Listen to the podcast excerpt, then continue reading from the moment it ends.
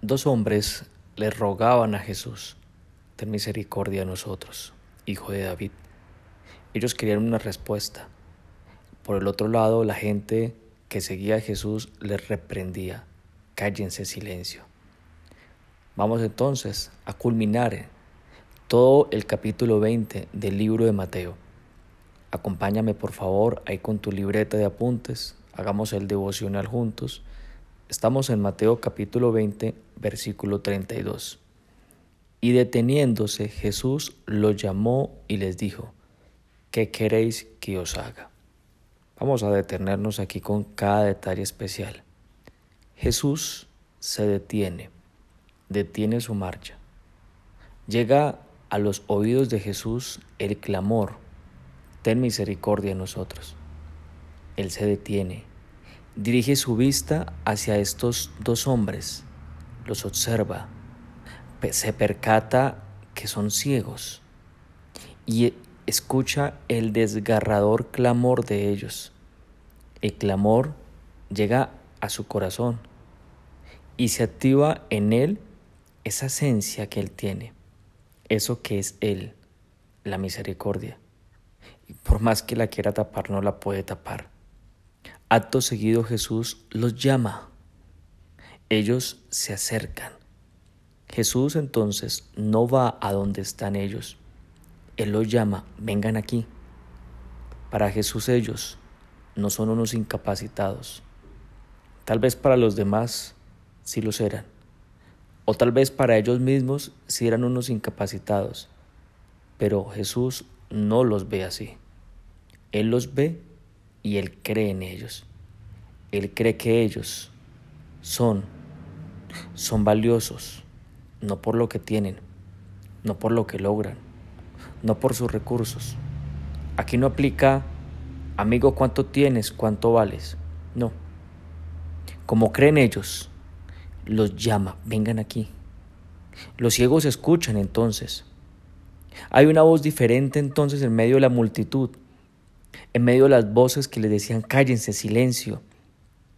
En este momento se silencia todo, porque el Maestro habló, Jesús. Los demás guardan silencio, y estos dos hombres ciegos cesan su clamor y escuchan como Jesús los llama un vengan aquí. Es la voz de Jesús. Es la voz del Hijo de David. Es la voz del que sana. Nos está llamando, piensan ellos. Se levantan y con la oscuridad de sus ojos se acercan al lugar donde ellos perciben que fue donde se escuchó la voz de Jesús. Esquivan la multitud, la multitud guarda silencio todos observan lo que está pasando y en el rostro de ellos se refleja el afán por llegar a donde está Jesús. Su corazón está lleno de emoción y cuando está cerca, nuevamente aparece la voz de Jesús, haciéndoles una pregunta. ¿Qué queréis que os haga? Está la pregunta. Los testigos que están ahí presenciales y aún tú que estás escuchando esto, pues nos vamos a preguntar, ¿qué pregunta es esta? Pues obvio que quieren ver, quieren ver, quieren ver, quieren tener la visión 2020, quieren ver bien. ¿Por qué hace esa pregunta Jesús? Y si para nosotros es obvio, evidentemente para Jesús también era obvio. Pero ten en cuenta algo entonces en este desarrollo de esta historia, que Jesús pregunta no porque Él necesite una respuesta, no por razón de Él, sino pregunta por razón de ellos. ¿Querías tú que te dijeran, pobrecito, ¿cómo te ha tocado de duro? ¿La vida ha sido dura contigo? Porque hoy muchos demandan y dicen, oigan, sean empáticos conmigo, consideren mi condición. No, pues Jesús no. No, Jesús no lo hace. Todo lo contrario, vengan para acá, los llama. Vengan aquí. ¿Qué quiere que yo les haga? ¿Qué necesitan? ¿Qué quieren? Ellos pudieron haber respondido muchas cosas. Por ejemplo, ellos pudieron haber respondido, quiero ser tu discípulo. O como Juan y Jacob, Quiero sentarme a tu lado derecho, a tu lado izquierdo, en el reino de los cielos. Quiero ser útil en tus manos. Mira Jesús, no me importa si yo no veo. Lo que quiero es amarte. Y lo que quiero es hacer parte de la revolución espiritual que tú estás haciendo. Yo quiero amarte.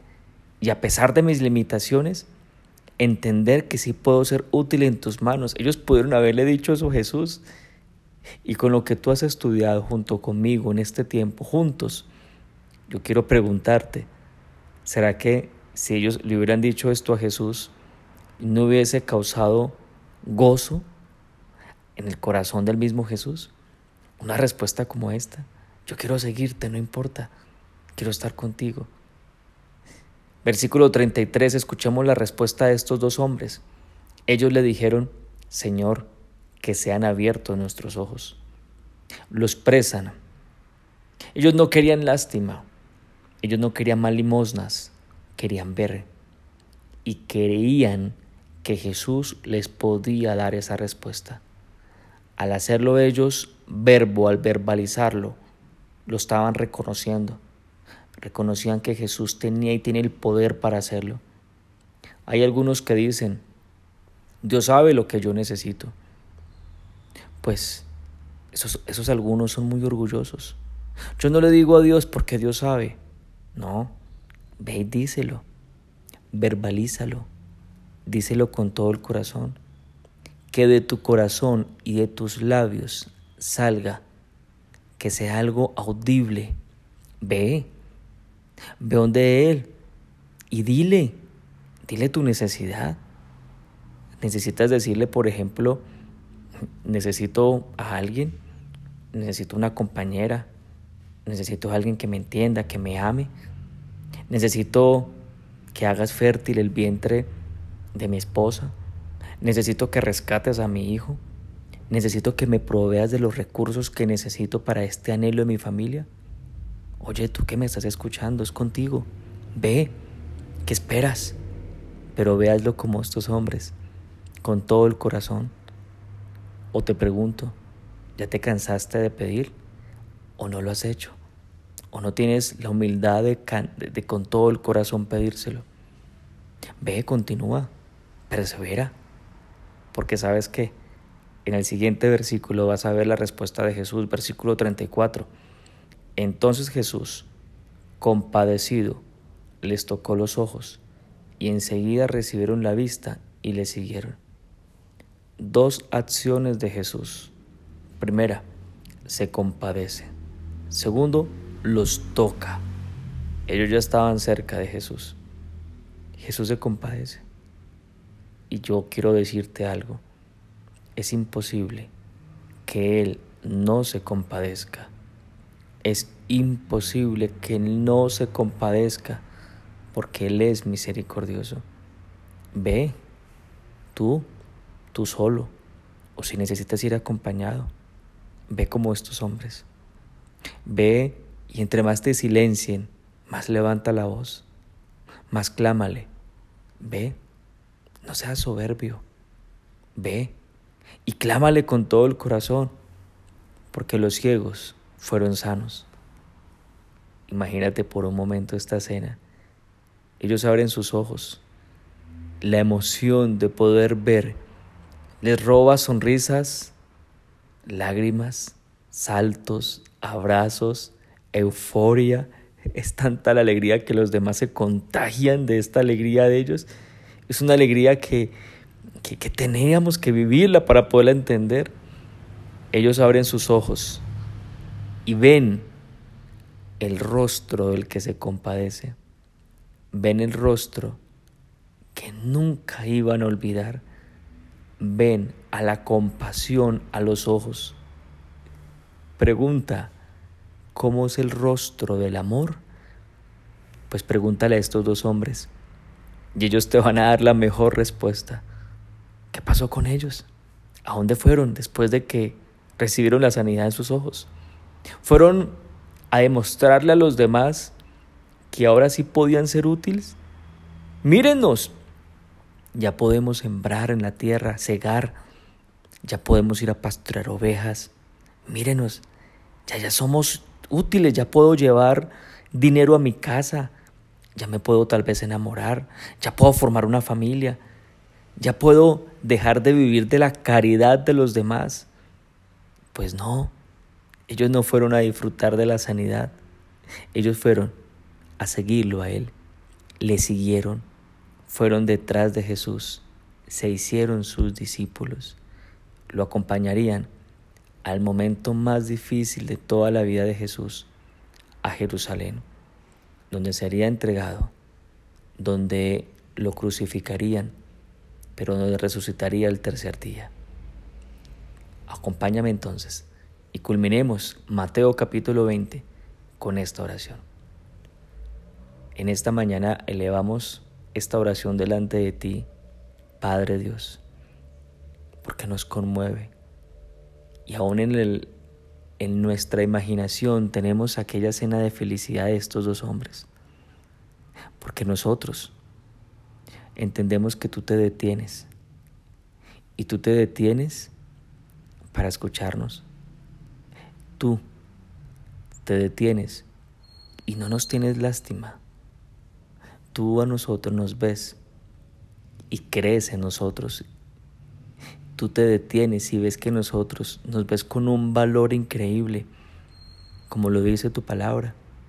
Con gran estima te he amado, con amor eterno lo he hecho, porque tú nos ves así valiosos y nos llamas, ven aquí y, ponle tu nombre, ven aquí Yamit, pon tu nombre, ven aquí. Y tú vas donde Él Tú vas donde Él porque Él entró a tu corazón. Él ya vino, Él ya vino a ti. Él está en tu corazón. Ahora ve tú a Él, ve a tu corazón. Ve a tu corazón y escucha la pregunta que Él hace a ti. ¿Qué queréis que os haga? Esta es la pregunta del omnipotente, del misericordioso. Aquí está la pregunta del que todo lo puede hacer, del que todo lo puede dar. Ahora, ¿qué le vas a responder? ¿Cuál es tu necesidad? ¿Qué es lo que tienes que hacerle y pedirle a Él con todo el corazón? Ve, ve a donde el rostro del amor, a donde está el rostro la compasión. Ve y dale tu necesidad y te darás cuenta cómo Él se compadece de ti, para que tú le sigas, sigas su camino. Acompáñalo a Jerusalén, acompáñalo, haz la voluntad del Padre, hazla tú también. Gracias por este tiempo. Y gracias, mi buen Dios, por lo que nos enseñas en esta mañana. Te pido entonces esta bendición tuya, que la bendición del Dios que se mueve de compasión por ti, te bendiga en el nombre de Jesús. Amén.